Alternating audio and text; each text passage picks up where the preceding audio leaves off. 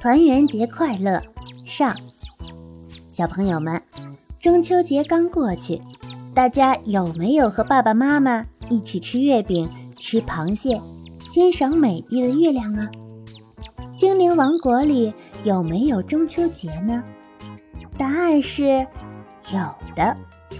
不过，精灵王国有一些不一样的地方，比如精灵王国有三个月亮。由三个月亮公主轮流值班，每个月亮公主负责四个月的月升月落。她们平时是不怎么见面的，一年中只有一天，三个公主会同时出现，让三个月亮一起升起，这就是她们见面的日子。所以这一天叫团圆节。每年这一天。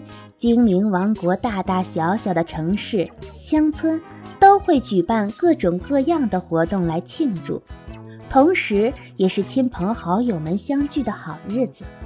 今天我们就来看看猫小朵他们的团圆节是怎么过的吧。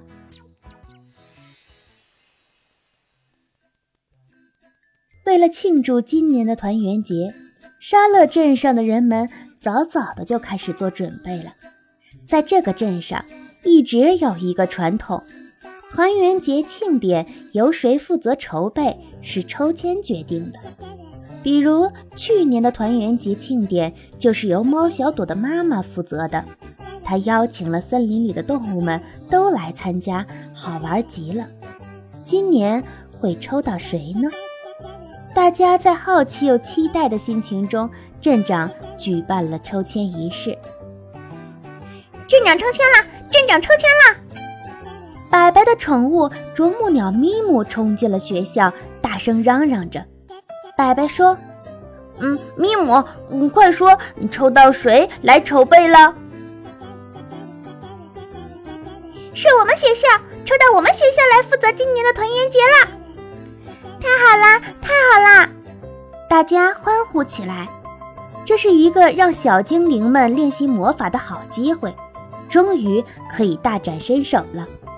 校长凤凰老师看着大家开心的样子，也笑了。好了，看来大家都很期待哦。不过准备时间只剩下不到一个月了，希望大家能抓紧时间做好准备工作。放学回家以后，小伙伴们聚在一起。讨论应该准备一个什么样的团圆节庆典。小淑女小雅说：“我觉得这应该是一个高雅的聚会，大家都穿着礼服，还有优雅的小提琴表演。”喜欢搞怪的白白说：“嗯，我觉得这应该是一个好玩的聚会，大家可以装扮成各种故事里的人物来参加。”嗯，比如我最喜欢幽灵船长杰克。乖乖女的橙子说：“那可太吓人了，咱们可以有一个粉红色的可爱的庆典吗？”大家争论起来，谁都觉得自己的主意是最好的。怎么办呢？哦，或者咱们每人负责一个部分，按自己喜欢的来吧。猫小朵提议：“好，大家都同意了。于是，橙子负责布置会场，小雅负责庆典里的点心和饮料，白白负责大家参加庆典的装扮，艾丽娜负责庆典上的表演，猫小朵负责他们互相之间的联络。凤凰老师和丽丽老师对他们说：‘孩子们，你们放心去做准备吧。’”有需要帮助的，随时找我们。忙碌的时间过得特别快，一转眼，团圆节只有三天就到了。小伙伴们决定在学校的操场排练一次，确保庆典不会出问题。橙子果然把会场布置成了粉红色，粉红色的桌布，粉红色的椅子，粉红色的花朵，连盘子都是粉红色。小雅把所有的点心都做成了天鹅的形状，连蛋糕上也放了一个水晶做的天鹅装饰，因为她觉得天鹅非常优雅。白白、安安、可可，他们扮成自己喜欢的故事里的人物走进会场。白白穿着幽灵船长的衣服，腰上还挂了一把玩具宝剑。安安打扮成一只大怪鸟，背上有一对巨大的翅膀。可可圆滚滚的身上套了一件黄色的衣服，还贴了两撇小胡子。这是他最喜欢的人物土豆先生的打扮。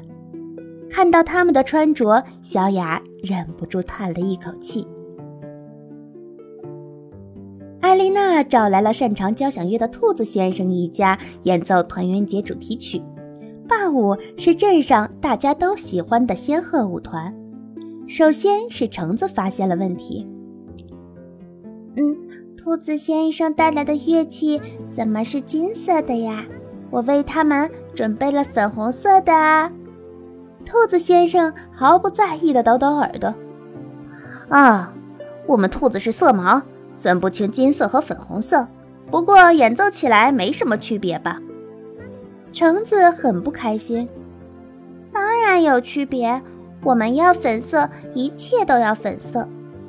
艾丽娜只好说：“那我去帮兔子先生拿粉色那套乐器吧。”学校厨房按照小雅的要求送来了点心，小雅正在一样一样的尝，突然有什么东西撞了她一下，她向前一扑，正好扑在大蛋糕上。蛋糕上面装饰用的水晶天鹅，扑通一声掉在地上碎了。啊！小雅尖叫起来：“这是我们全镇上唯一一个水晶天鹅呀！这可是我找妈妈借的。”安安红着脸小声地说：“嗯，对，对不起，是我这对翅膀太大了，不小心撞到了你。”跳舞的仙鹤小姐们正在走过来。正好踩到蛋糕上，脚下一滑，摔了个横七竖八。站起来一看，糟了，有三位仙鹤小姐扭伤了脚。猫小朵看着乱成一团的会场，捂住了眼睛，全完了。好了，小朋友们，离团圆节只有三天了，猫小朵他们打算怎么办呢？咱们下集再讲吧。